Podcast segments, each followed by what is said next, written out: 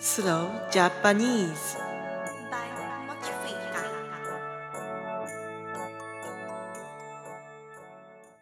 皆さん、こんにちは。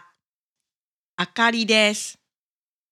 少し忙しい私の2週間がほとんど終わりました。今日は私の好きなイタリアのラッパー、カパレッツァについて話します。カパレッツァはイタリアのプーリア州にあるモルフェッタという町の出身です。モルフェッタはバーリやレッチェに近い小さい町ですが、海がとてもきれいで静かでいいところです。私はカパレッツァが生まれた町を見てみたくて、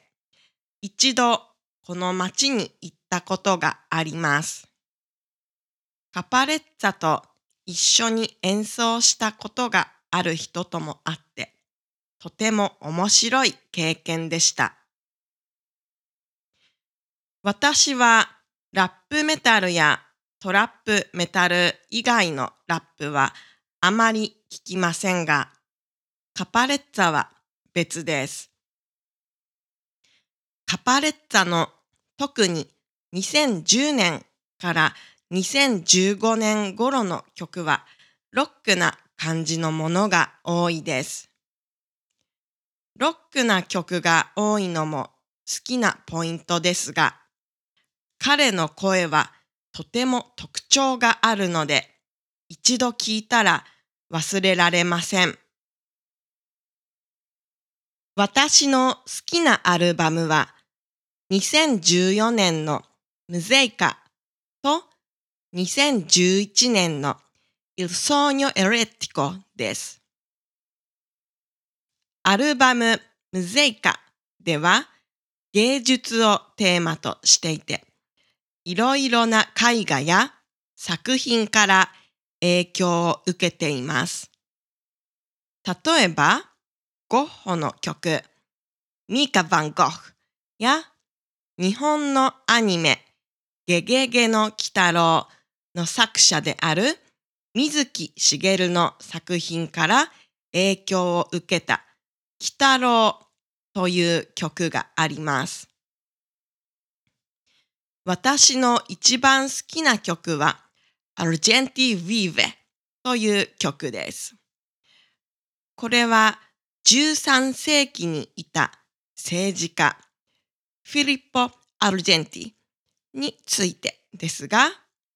彼はダンテの作品にも登場し、その作品の中で人に襲われますが、アルジェンティ・ヴィーヴェではそのダンテの作品について歌っています。また、鬼太郎という曲は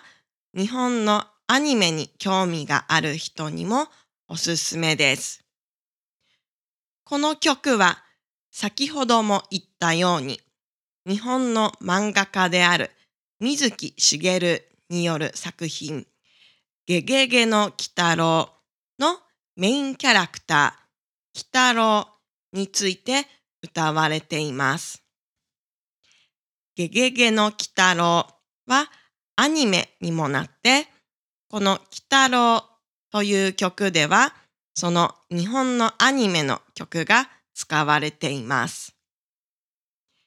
鬼太郎は妖怪たちを人間の世界から追い出すことを仕事としています。鬼太郎は人間の世界に友好的な妖怪で人間たちを守るために戦います。この曲でカパレッツァは鬼太郎の勇気を称えると同時に退屈で単純な生活を部屋の中で続けている人について批判しています。アルバム Il Sogno Elettrico のテーマは世界の終わりや陰謀論、宗教政治の不正などについてです。とても興味深いです。歴史的な人物も出てきます。また俳優のケビン・スペイシーについての曲もあって面白いです。イタリアの音楽や文化に興味がある人はぜひカパレッツァの曲を聴いてみてください。彼の曲は歌詞が少し難しいですが発音の練習にもとてもいいと思います。今日はここまでです。